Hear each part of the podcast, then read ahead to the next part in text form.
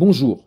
Alors aujourd'hui, on va s'interroger sur le succès, la pertinence et la thèse de George Orwell dans son roman d'anticipation 1984.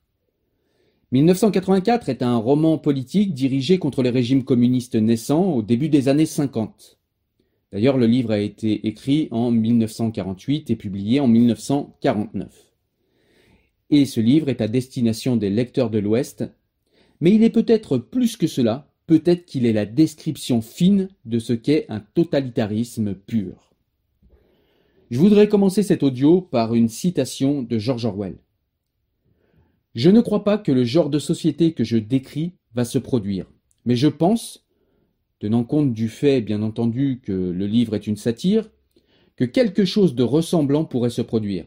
Je pense aussi que les idées totalitaires se sont enracinées dans les esprits des intellectuels un peu partout et j'ai tenté de tirer ces idées jusqu'à leurs conséquences logiques. Nous voilà prévenus, voilà ce qu'est 1984.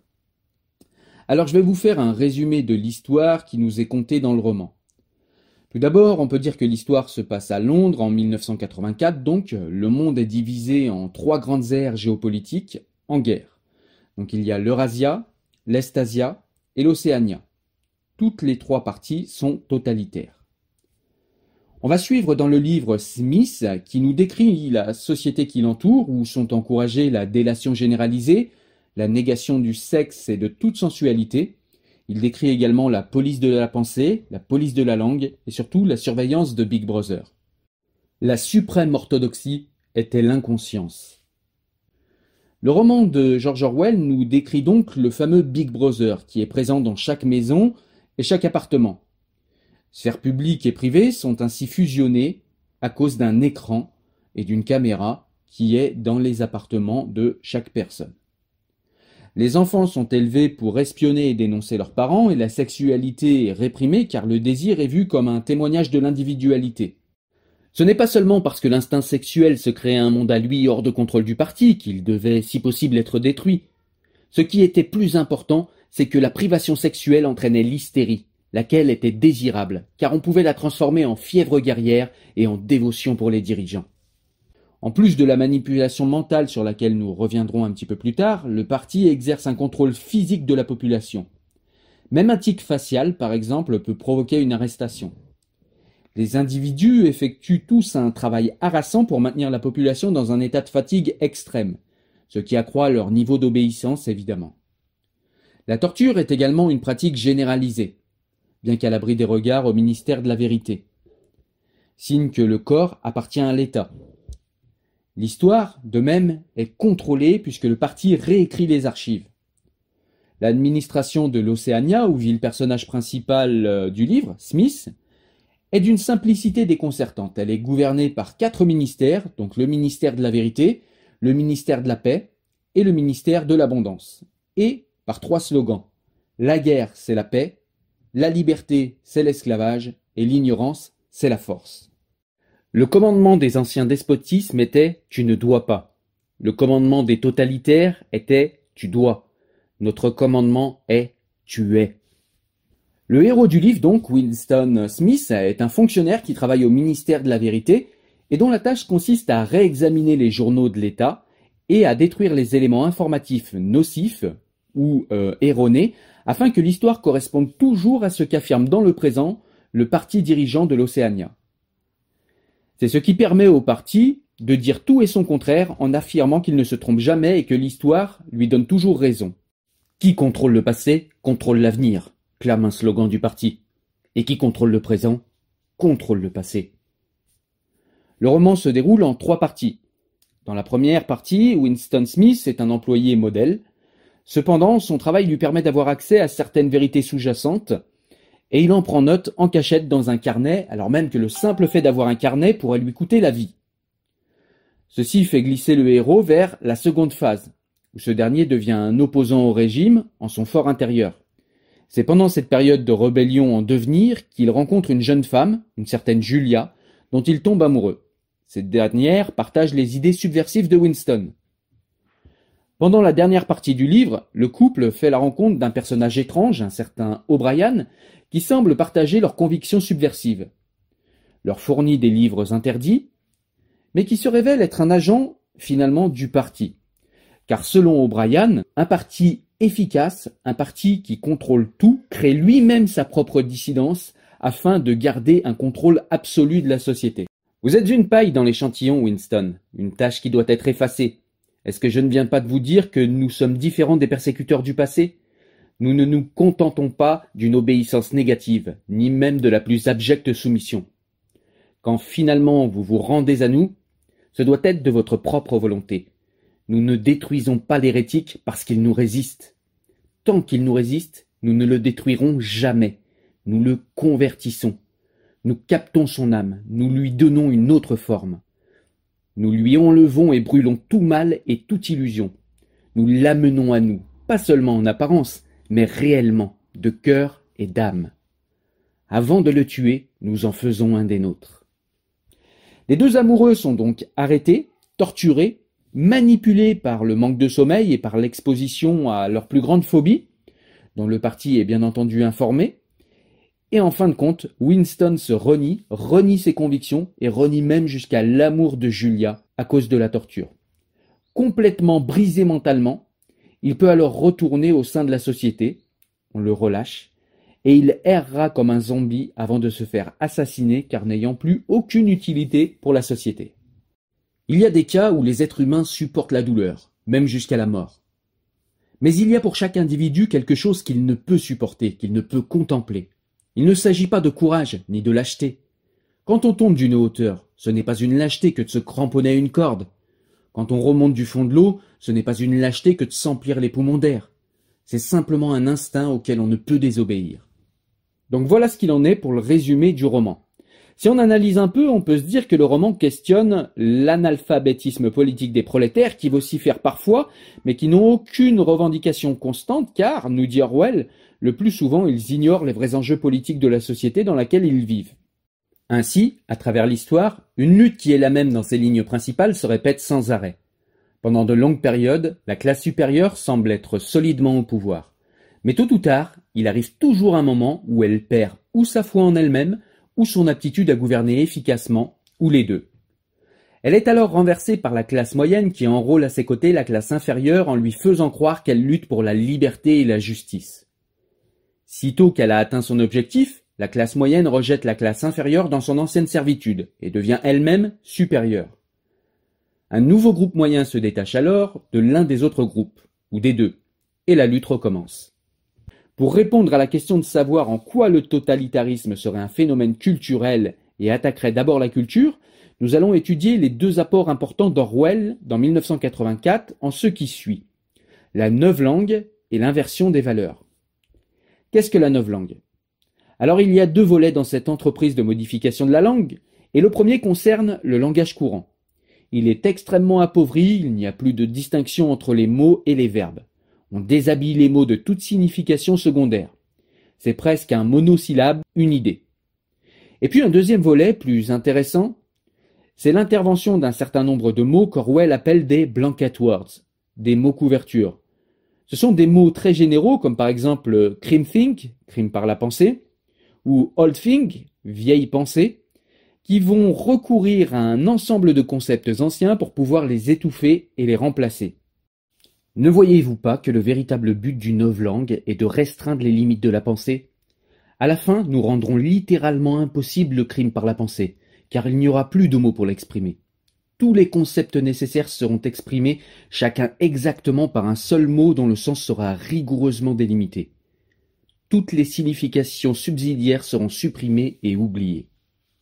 Ce qu'il faut bien comprendre, c'est que ce n'est pas de la censure. La censure, ça consiste à interdire de prononcer un mot. Le but là, c'est pire, c'est de vous enlever la possibilité de penser certaines choses.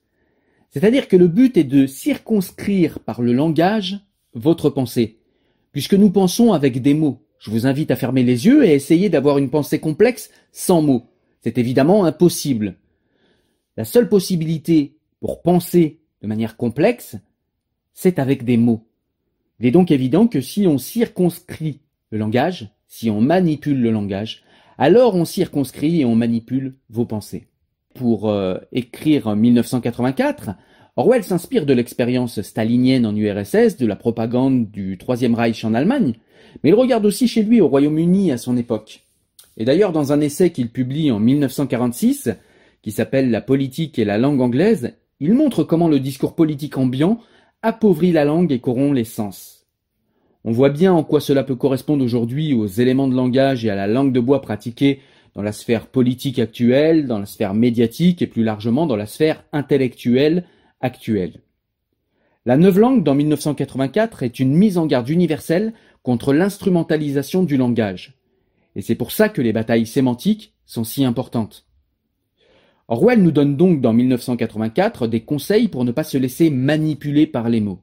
Alors le second aspect culturel de l'Océania est celui de ses valeurs. En effet, les trois slogans de l'Océania, que sont la guerre c'est la paix, la liberté c'est l'esclavage et l'ignorance c'est la force, reflètent parfaitement les valeurs de l'Océania. Il s'agit d'une manière claire d'une inversion des valeurs. Deux cas peuvent se produire. Soit l'acte commis par le parti ou par l'autorité est perçu comme un acte juste, et dans ce cas, pas de contestation de la part de la population. Soit l'autorité commet un acte perçu comme injuste, mais encore une fois, pas de problème, car dans la même logique des choses d'inversion des valeurs, la justice est l'injustice, et vice-versa, l'injustice est la justice. Ainsi, l'autorité trouve devant elle un champ illimité d'action sans besoin d'aucune justification. Elle peut désormais se permettre tout et n'importe quoi. L'inversion des valeurs de ce fait libère l'autorité de toute justification de ses actes même les plus ignobles.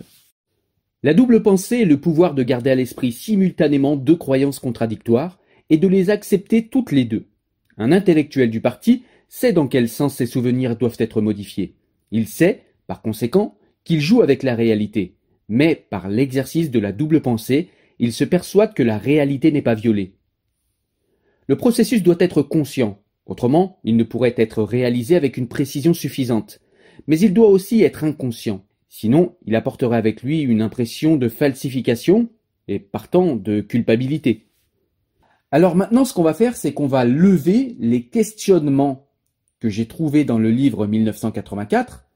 Alors c'est pas forcément exhaustif, mais en tout cas, j'ai levé les thèmes, selon moi, principaux et qu'on pourrait appliquer à la société actuelle afin de te faire comprendre en fait en quoi la lecture de 1984 est importante, est intéressante et peut te donner une grille de lecture très convaincante pour l'appliquer au monde d'aujourd'hui et mieux comprendre les tenants et les aboutissants de ce qu'il se passe dans la réalité actuelle.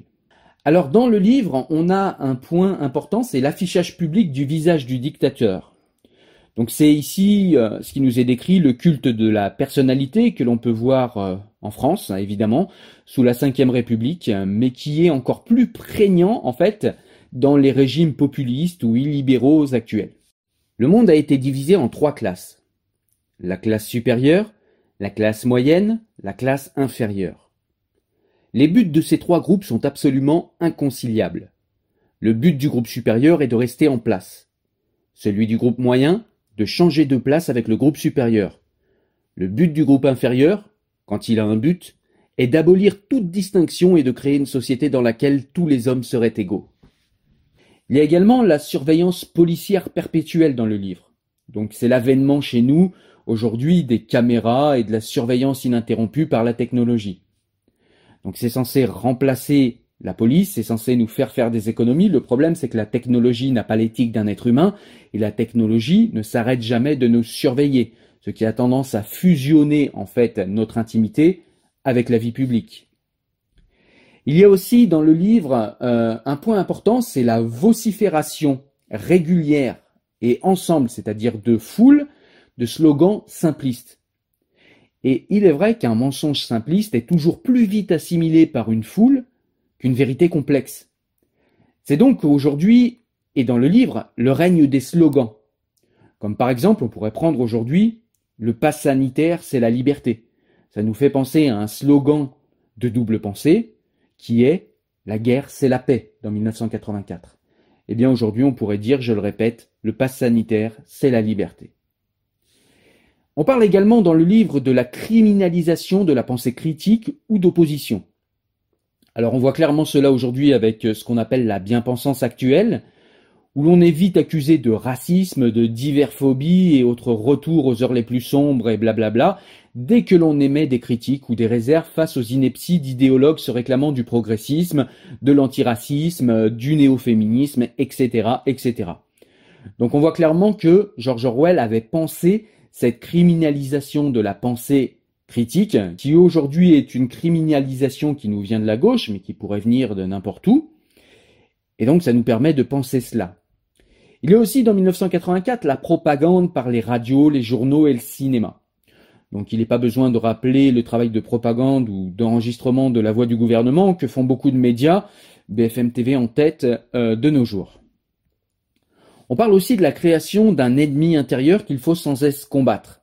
Il y a toujours des bons fautifs, des gens sur qui il faut déporter euh, l'amertume du peuple, que ce soit les chômeurs pour euh, voilà les problèmes financiers d'un pays, que ce soit les pauvres, les fainéants, les étrangers, et plus récemment en cas de pandémie sur les non vaccinés, sur ceux qui sont euh, des défenseurs de, des libertés individuelles.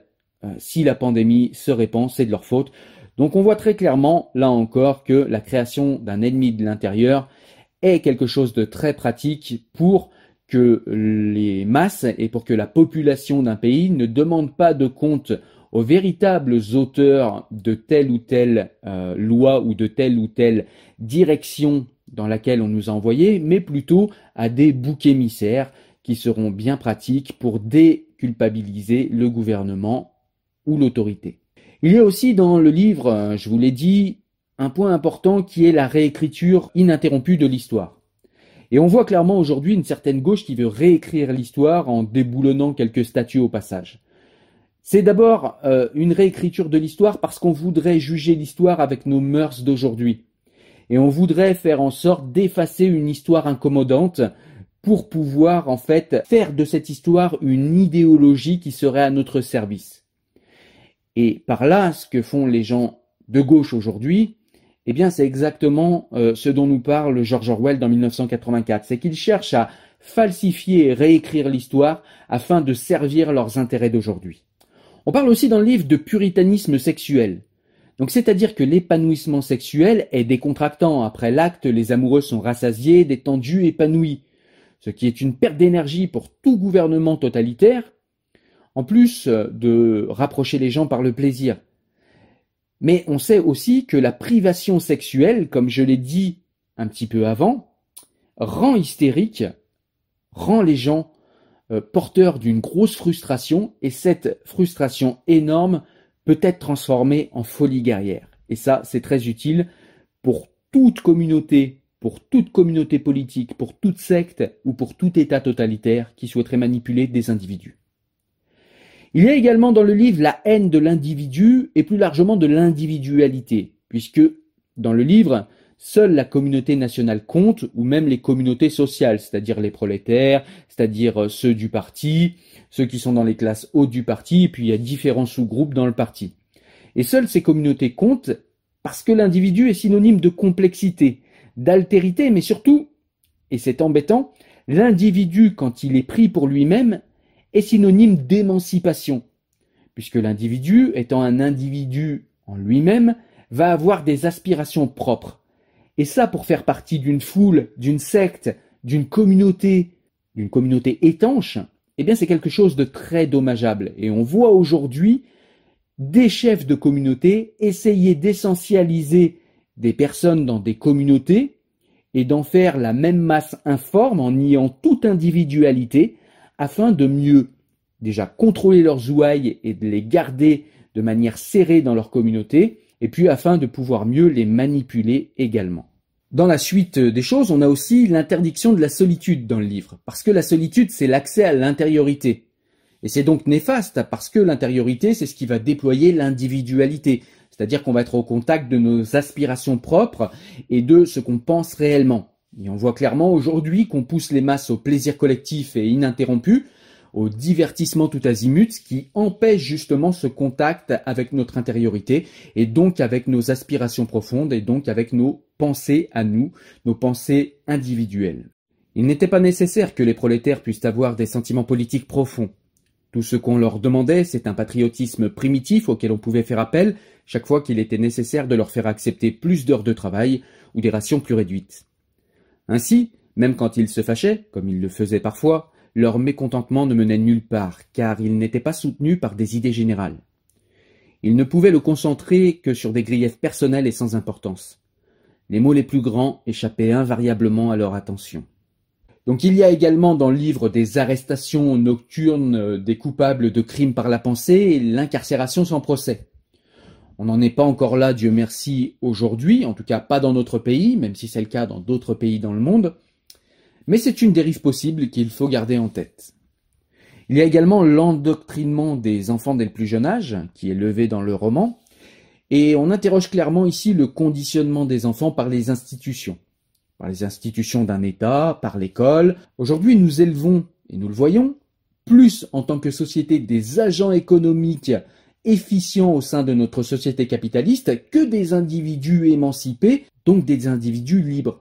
Et ça, c'est un problème qu'il faut véritablement regarder parce qu'il est important dans le sens où, eh bien, la jeunesse, ce sont les futurs citoyens de demain.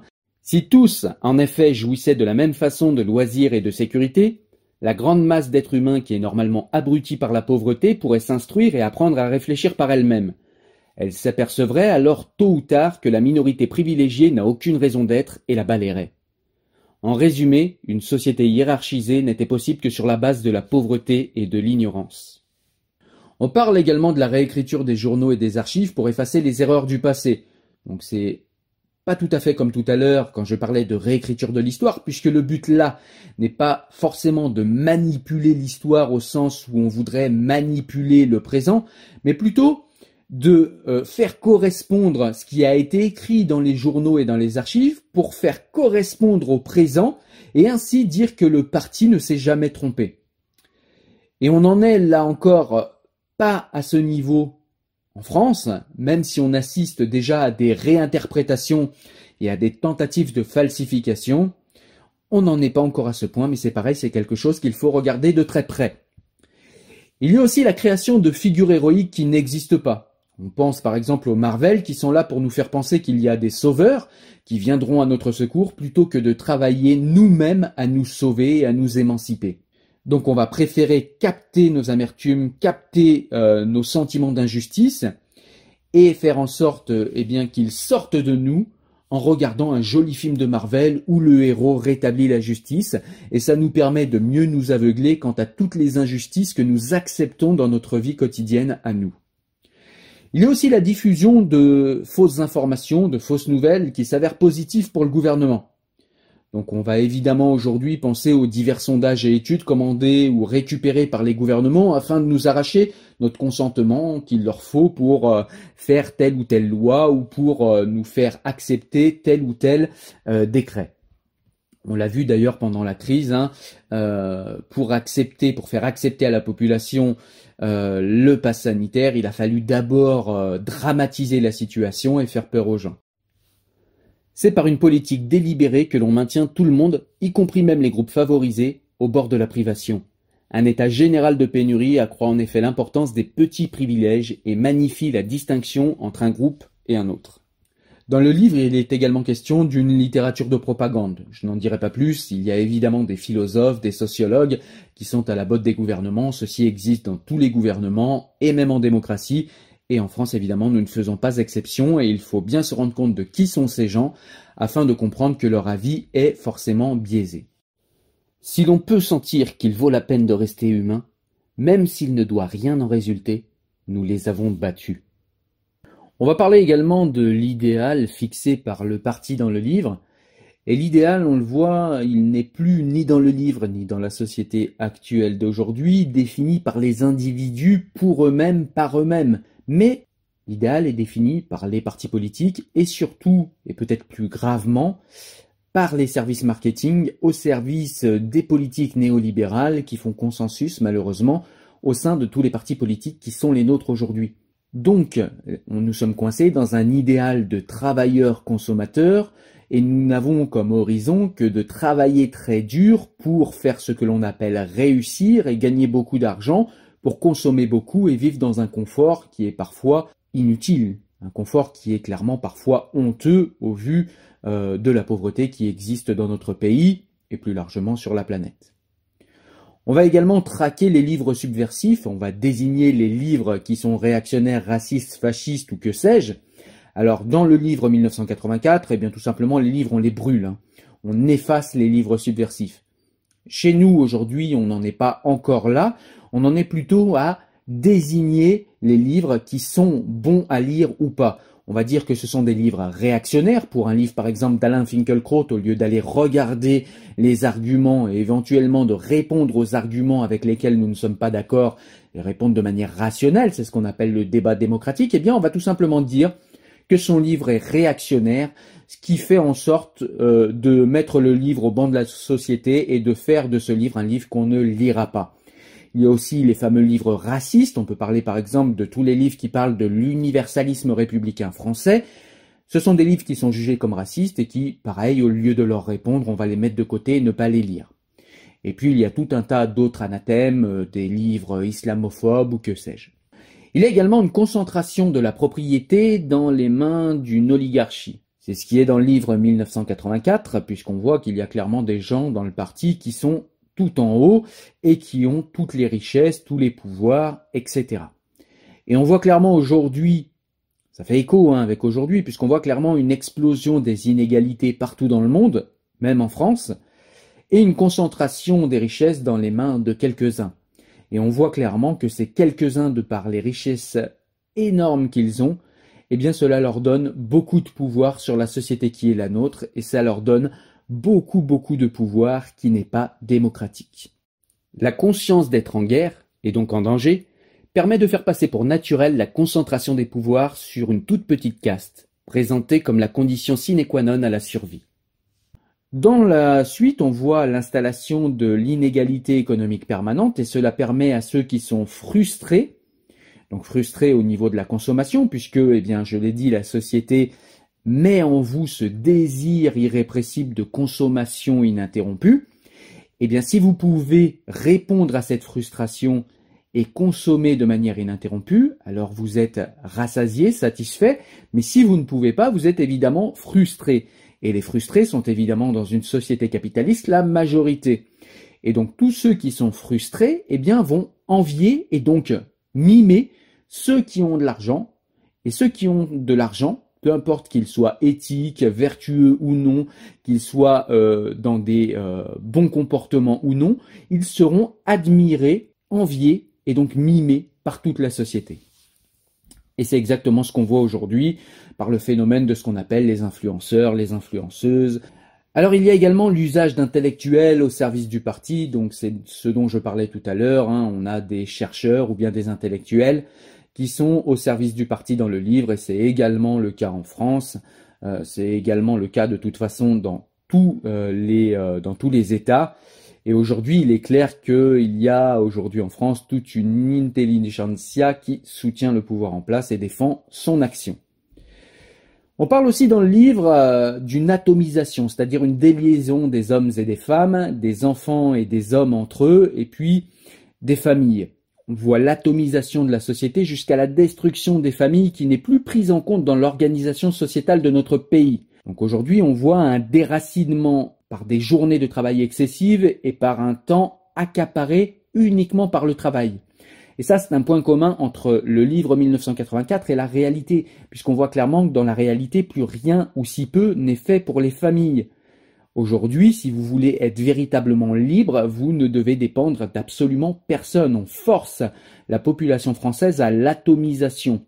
Parce que seul, eh bien, vous êtes beaucoup moins fort que si vous êtes en famille ou que si vous êtes en communauté. On voit aussi dans le livre une mobilisation générale des écrans pour surveiller et punir, pour reprendre le titre du livre de Foucault. Les écrans sont donc rentrés chez nous aujourd'hui, donc c'est pas l'écran de Big Brother dans le livre, hein, c'est pas l'écran qui a une caméra qui vous surveille tout le temps, mais il y a quand même des écrans avec de multiples caméras qui sont rentrés chez vous, et nous ne savons pas forcément ce qui est filmé, ce qui est entendu ou non. Et on voit clairement un commencement ici de fusion entre notre intimité et l'espace public. Et d'ailleurs, cette fusion a été grandement accélérée par le télétravail qui a eu lieu pendant la pandémie. On parle aussi de l'invisibilité du pouvoir central. Je vous en parlais tout à l'heure. L'invisibilité du pouvoir central, c'est aussi tous ces gros capitalistes qui ont gagné beaucoup d'argent, qui ne sont élus par personne, qu'on ne connaît pas vraiment et dont on ne connaît pas les opinions, et qui pourtant sont les marionnettistes derrière les gouvernements qui influencent, alors c'est pas le grand complot mondial, mais ce sont tout simplement des gens qui, de par leur réussite argentée, vont influencer les gouvernements parce qu'ils vont expliquer aux gouvernements comment faire de la croissance, et comme eux, ils y sont arrivés pour eux-mêmes, eh bien forcément les États vont être tentés de les suivre, de les écouter et de considérer leurs paroles comme une parole importante. Sauf que, eh bien, c'est tout sauf démocratique, et peut-être que la croissance n'est pas le souci principal de la majorité des personnes qui composent une population, en l'occurrence la société française ici. On va nous parler aussi d'un livre de la prohibition des prolétaires dans les sphères du pouvoir. Et là, clairement, ça fait écho euh, à notre société parce que, eh bien, dans les sphères du pouvoir, moi, j'ai pas vu d'ouvriers. On voit que on porte, la société en tant que telle aujourd'hui porte euh, une grande attention sur les discriminations raciales, mais on ne parle plus jamais de discrimination sociale qui reste, elle, très bien tolérée. Combien y a-t-il d'ouvriers au gouvernement? Combien y a-t-il d'ouvriers à l'Assemblée? Donc on va être très attentif dans nos sociétés à la mixité euh, dite raciale, c'est-à-dire à voir qu'il y ait plusieurs ethnies qui soient représentées dans l'Assemblée et au gouvernement. On va faire la même chose pour la parité entre les hommes et les femmes, mais jamais on ne va s'intéresser au fait qu'il n'y a aucun prolétaire, aucun ouvrier, aucun employé dans les euh, espaces de pouvoir de notre pays, que ce soit à l'Assemblée, dans le gouvernement, au Sénat ou nulle part ailleurs. Le monde a été divisé en trois classes la classe supérieure, la classe moyenne, la classe inférieure. Les buts de ces trois groupes sont absolument inconciliables. Le but du groupe supérieur est de rester en place. Celui du groupe moyen, de changer de place avec le groupe supérieur. Le but du groupe inférieur, quand il a un but, est d'abolir toute distinction et de créer une société dans laquelle tous les hommes seraient égaux. Alors comme je vous en ai parlé, il y a un autre point important, c'est la modification de la langue. C'est-à-dire qu'on va euh, modifier le langage afin d'arriver à une nouvelle langue qui permettra d'interdire de penser certaines choses et d'orienter la pensée vers ce qui est arrangeant pour les sphères du pouvoir. Et afin de transformer le réel et de le faire correspondre à l'idéologie qu'on porte. Et on voit clairement cela aujourd'hui. On voit que le combat sémantique est le premier combat avant de pouvoir passer à l'action. Dans les débats, il y a très souvent en France des combats sémantiques et c'est normal. Et il faut jamais céder sur ces combats sémantiques parce que des mots que l'on utilise va dépendre la pensée que nous allons pouvoir mettre en forme dans notre esprit. J'ai en mémoire par exemple les combats sémantiques autour de l'islamophobie, du séparatisme contre le communautarisme, ou euh, le mot tolérance et laïcité qui ont aujourd'hui été vidés de leur sens, où ils veulent euh, dire tout et son contraire selon qui en parle. Donc voilà, on voit que le combat sémantique est très important et on voit que la possibilité d'une neuve langue au service des uns et des autres est quelque chose qui peut intervenir de manière très rapide. Donc il faut être très attentif à bien respecter le sens des mots et puis à avoir un vocabulaire riche enrichir son vocabulaire tout le temps afin de penser complexe, afin de repousser les limites de notre pensée pour arriver vers une préhension pertinente de la complexité de la réalité au contraire de ce qui est fait aujourd'hui, où on essaye de débattre à coups de slogans vidés de sens véritablement profond, et on voit du coup des euh, voilà des, rapports verbaux violents entre communautés qui ne sont pas d'accord entre elles. On va parler également de l'abolition de la différence entre la beauté et la laideur dans le livre. Et ça résonne avec aujourd'hui puisqu'on ne parle plus d'esthétique, car l'esthétique serait uniquement subjectif. C'est-à-dire que le mauvais goût n'existerait plus. On voit ainsi des œuvres étranges fleurir, comme euh, par exemple j'ai souvenir de ce plug anal qui a été exposé dans Paris et qui nous a été présenté comme une œuvre d'art. On a aussi ces jours-ci le recouvrement de l'Arc de Triomphe par des bouts de tissu, ça nous a coûté plusieurs millions d'euros, en tout cas à la ville de Paris, sans que nous comprenions bien ce qu'il y a de beau là-dedans. On va parler également de l'élimination de la culture du passé, c'est-à-dire que tout ce qui vient du passé est réactionnaire et bon acheté à la poubelle. Dans le livre, c'est très prégnant puisque pour qu'il y ait un ordre nouveau, eh bien, il faut effacer toutes les racines de l'ordre passé. Et c'est ce qu'on voit aujourd'hui quand on traite les gens de vieux nostalgiques, de réactionnaires, euh, etc., de gens qui seraient rétifs au progressisme, alors que tout simplement, il s'agit pour nous, pour nous gens raisonnables, d'interroger ce qui est pertinent dans le progressisme, c'est-à-dire ce qui est bon de faire progresser, d'interroger aussi la direction du progrès, eh bien on essaye de nous faire passer pour des gens qui seraient réactionnaires ou rétifs au progrès, alors que ça n'est pas du tout le cas.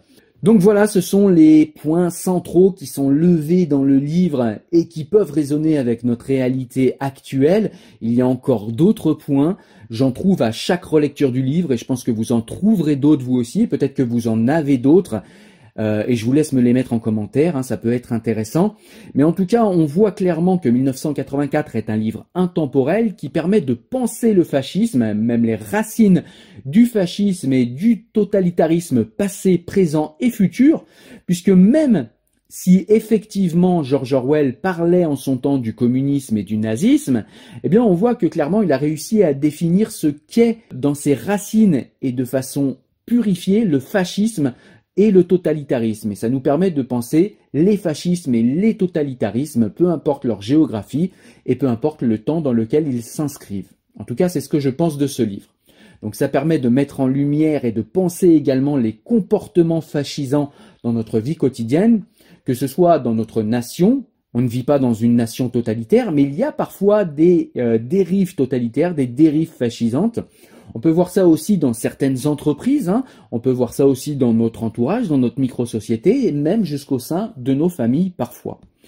Donc voilà, 1984 euh, est évidemment un livre que je te recommande parce qu'il va te permettre d'enrichir ta grille de lecture pour déceler et dénoter de manière très rapide tous les petits comportements fascisants, tous les petits comportements totalitaires et de les dénoncer et de se comporter comme il se doit en écrasant ces comportements fascistes et totalitaires pour qu'ils euh, meurent le plus vite possible. Voilà, j'espère que tu as aimé la vidéo. Si c'est le cas, n'hésite pas à la partager. En tout cas, moi, euh, je te rejoins sur les réseaux sociaux, sur le podcast, en tapant Cyril Chevreau dans tous les bons lecteurs de podcast.